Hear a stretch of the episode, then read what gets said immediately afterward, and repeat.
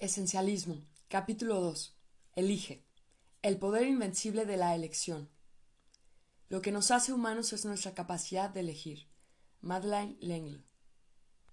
Con los ojos abiertos de par en par, contemplaba el pedazo de papel que tenía en las manos. Estaba sentado en el vestíbulo de un alto edificio de oficinas.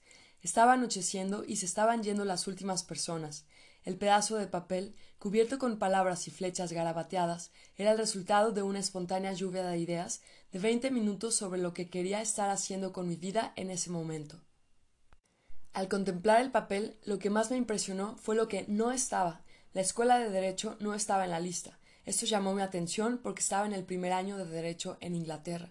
Me había inscrito a la carrera de Derecho debido a varios consejos de que debía mantener abiertas mis opciones.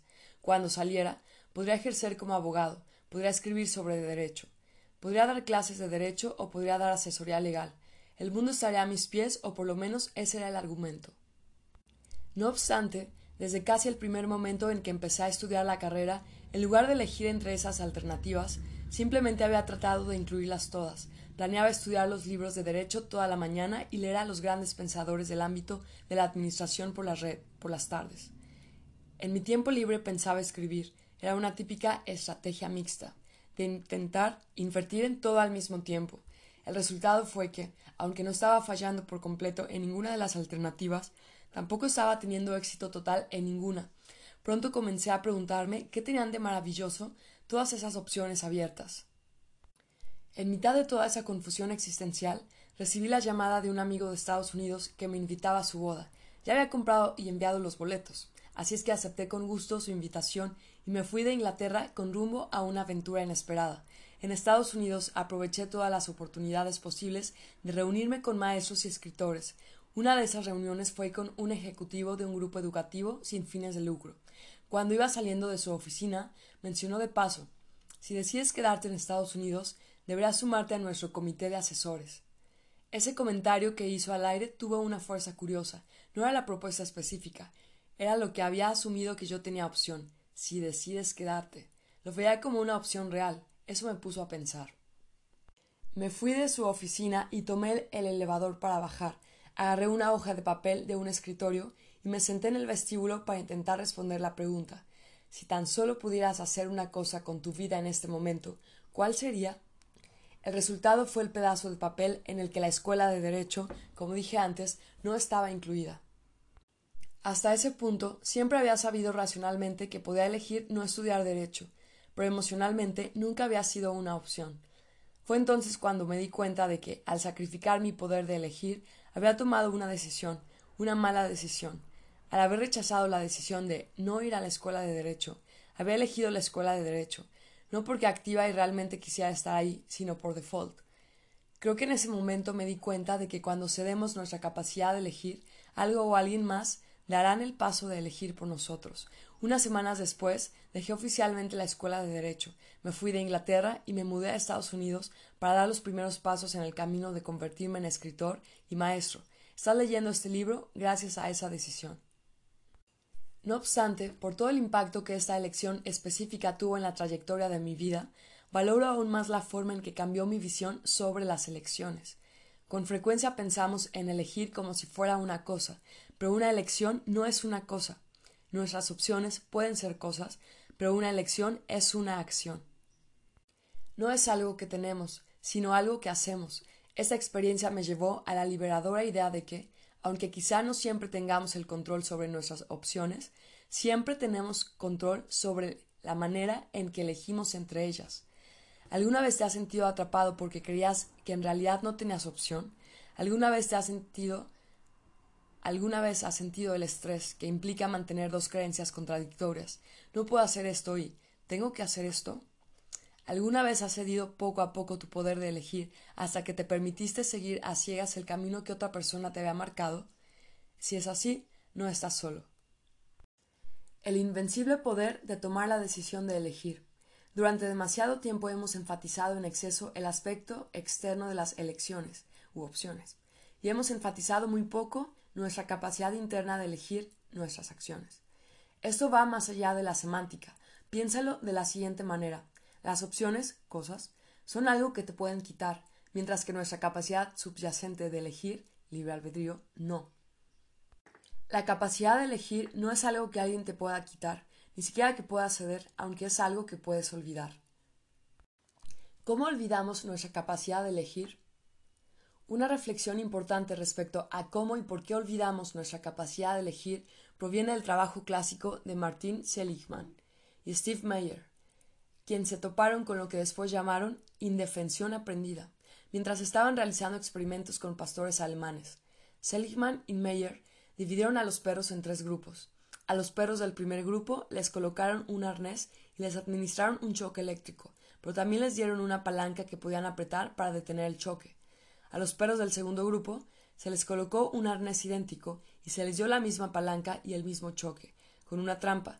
La palanca no funcionaba, lo cual implicaba que el perro no podía hacer nada al respecto al choque eléctrico. Al tercer grupo de perros simplemente le pusieron el arnés y no les dieron choques eléctricos. Después colocaron a cada uno de los perros en una caja grande con una parte divisoria baja en el centro. Un lado de la caja producía un choque eléctrico, el otro no. Luego sucedió algo interesante. Los perros que habían sido capaces de detener el choque eléctrico o que no habían recibido choques en la parte anterior del experimento aprendieron a cruzar la parte divisoria para pasar al lado donde no había choques eléctricos. Pero los perros que habían estado impotentes en la primera parte del experimento no aprendieron, esos perros no se adaptaron ni ajustaron, no hicieron nada por tratar de evitar los choques eléctricos. ¿Por qué? No sabían que tenían otra opción que no fuera recibir los electrochoques. Habían aprendido la indefensión. Existe evidencia de que los seres humanos aprendemos la indefensión de una forma muy similar. Un ejemplo es el de un niño que en sus primeros años de escuela tiene problemas con las matemáticas. Lo intenta una y otra vez, pero no logra mejorar. Así es que termina por rendirse. Cree que no importa nada de lo que hace. He observado la indefensión aprendida en muchas empresas con las que he trabajado. Cuando las personas creen que sus esfuerzos en el trabajo no importan, tienden a responder de dos maneras. A veces se dan por vencidos y dejan de intentarlo, como el niño que tiene problemas con las matemáticas. La otra respuesta es menos obvia al principio. Hacen lo contrario, se vuelven hiperactivos, aceptan todas las oportunidades que se les presentan, se avientan a todas las tareas, enfrentan con entusiasmo cualquier desafío, intentan hacerlo todo. Ese comportamiento, a primera vista, no necesariamente parece como si hubieran aprendido la indefensión. Después de todo, trabajar duro no es evidencia contundente de la creencia que uno tiene su importancia y su valor. No obstante, si se observa más de cerca, podemos ver que esta compulsión de hacer más es una cortina de humo. Esas personas no creen que tengan opción con respecto a qué oportunidad, tarea o desafío asumir creen que tienen que hacerlo todo. Yo seré el primero en admitir que las elecciones son difíciles. Por definición, implican decir que no a algo o varias cosas y eso puede sentirse como una pérdida. Fuera del lugar de trabajo, las elecciones pueden ser aún más difíciles. Cada vez que entramos en una tienda o en un restaurante o en cualquier sitio donde vendan cosas, todo está diseñado para que nos resulte difícil decir que no. Cuando escuchamos un anuncio o comentario político, el objetivo es hacer que nos resulte impensable votar por la contraparte. Cuando nuestra suegra nos llama por teléfono, por supuesto, la mesa excluida, quiere que hagamos algo, sentir que realmente tenemos opción puede ser lo más difícil del mundo. Si vemos la vida cotidiana a través de estos lentes, no es de sorprender que olvidemos nuestra capacidad de elegir. No obstante, la elección se encuentra en la raíz misma de lo que significa ser esencialista, Convertirte en esencialista exige ser más consciente de nuestra capacidad de elegir.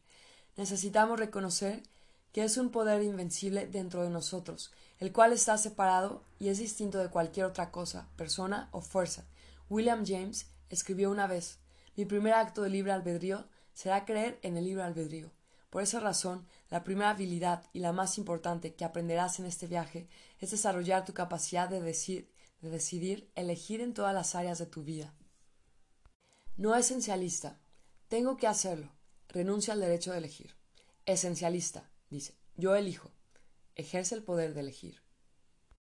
Cuando olvidamos nuestra capacidad de elegir, aprendemos a ser indefensos. Poco a poco permitimos que nos quiten nuestro poder, hasta que terminamos convirtiéndonos en una función de las elecciones de otras personas, o incluso en una función de nuestras elecciones pasadas. Como consecuencia, cedemos nuestro poder de elección. Ese es el camino del no esencialista.